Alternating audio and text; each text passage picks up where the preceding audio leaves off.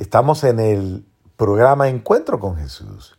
Y este encuentro es para sentir su amor, para ponernos enfrente de Él, para descubrir su misericordia, su cariño, su ternura, su bondad. Qué bueno es nuestro Dios. Un Dios que nos ama tanto, tanto, tanto y que el pensamiento y el sentimiento que debe estar en nosotros es el de la ternura y el amor de Dios. Dios es un Dios bueno, un Dios compasivo, un Dios misericordioso. Lento a la cólera, rico en piedad y leal. Acuérdense siempre de eso. Un Dios bueno, grande, justo, maravilloso, que siempre, por todos los medios, busca amarnos y busca darnos la paz. Quiero, queridos hermanos, leer con ustedes la segunda lectura del próximo fin de semana, el domingo próximo precisamente. Vamos a ver la segunda lectura que es tomada de Primera de Timoteo 1 del 12 al 17. Vamos a escuchar esas hermosas palabras que recorren nuestra vida y nuestro corazón confirmándonos en el amor de Dios. Querido hermano, doy gracias a Cristo Jesús, Señor nuestro, que me hizo capaz. Oiga, qué expresión tan bonita. Todos nosotros somos incapaces. Y el apóstol Pablo entra en la clave. O sea, a mí me encanta porque la pedagogía de Pablo es eso. Él entra en la clave, en la clave para darnos esperanza, en la clave. Y esa clave viene absolutamente de la reflexión que él tiene de Dios. Dios me hizo capaz. Yo, es el reconocimiento porque solo alguien se puede declarar capaz cuando se ha declarado antes incapaz. Cuando se ha declarado antes, eh, eh, desde toda perspectiva, eh, casi podríamos decir como quien no puede, quien no puede alcanzar.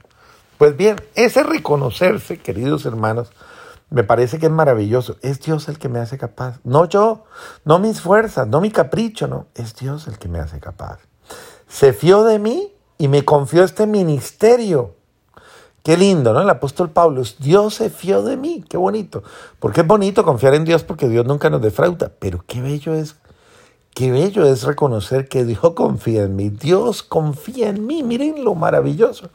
Es Dios el, el que confía en mí y me ama, me ama con todo su amor, confía en mí, me ama. Entonces, esto sana, esto sana muchísimo, porque Saber reconocer que Dios confía en mí ya es un muy bello principio del don de sanación.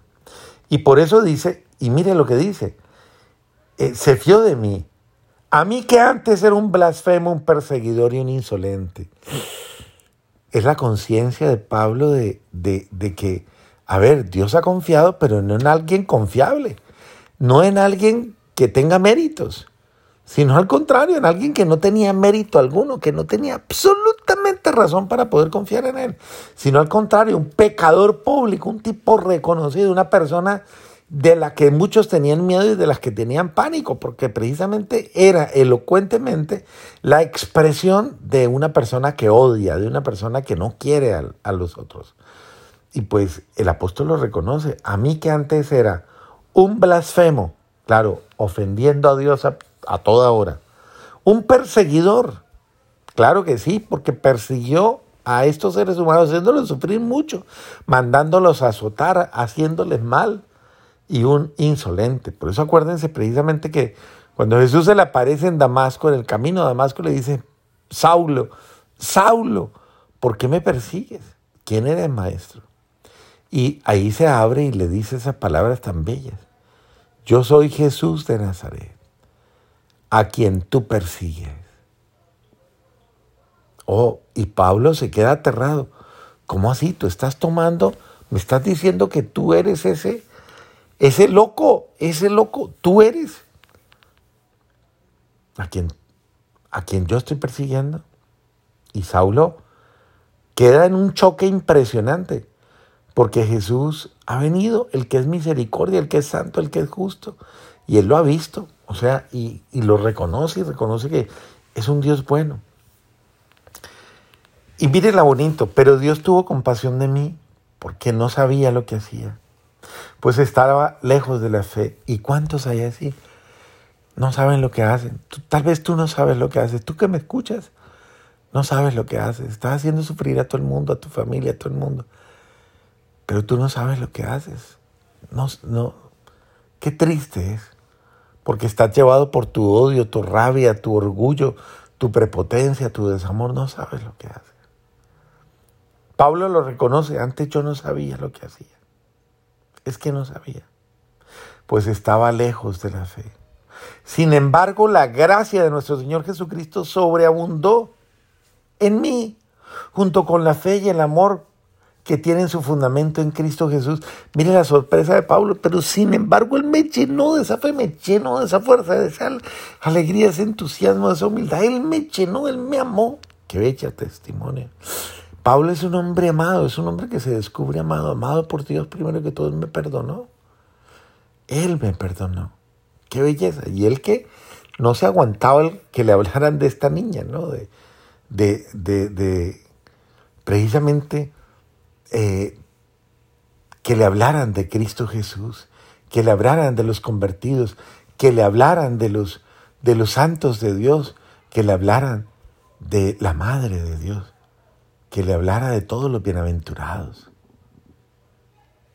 Observen ustedes cómo el apóstol Pablo hace una defensa maravillosa de ese buen Dios que lo perdonó es palabra digna de crédito y merecedora de total aceptación que Cristo Jesús vino al mundo para salvar a los pecadores. Y yo el primero de todos. Pero por esto precisamente se compadeció de mí, para que yo fuese el primero en el que Cristo Jesús mostrase toda su paciencia y para que me convirtiera en un modelo de los que han de creer en Él y tener vida eterna. Qué bonito, porque el mismo Pablo está mostrándonos el gran ejemplo de cómo Dios se ha compadecido de todos, de todos, de todos, de todos. Pues se ha compadecido de Él. Y por eso termina en esa alabanza, ¿no? Al Rey de los siglos, inmortal, invisible y único Dios, honor y gloria por los siglos de los siglos. Amén. Queridos hermanos y hermanas, qué bueno que nosotros podamos proclamar como Pablo esa misericordia infinita de Dios pero saliéndonos del esquema del odio, del rencor, de la murmuración. Tal vez tú, eh, que estás escuchando, incluso hasta que hasta te mantengas en una, en una fe eh, que a tu manera, a tu estilo. Y ahí te dice Jesús, te dice Jesús, eh, te estoy esperando, yo te perdono. En la misma manera en que lo hizo a través de precisamente de la fuerza de su amor en la vida de Pablo y en la vida de tantos otros más a los que atrajo con su amor. Por eso quiero invitarles con todo cariño a que ahora, en este momento, abramos nuestro corazón y lo dejes entrar para que sea el buen Dios el que haga en ti el milagro. ¿Qué milagro? El milagro de su amor. Y te sane, como lo hizo en Pablo. Dile, Señor, sáname, como lo hiciste con Pablo sáname, bendíceme y devuélveme la gracia de ser tu hijo, tu hija amada. Dios te bendiga.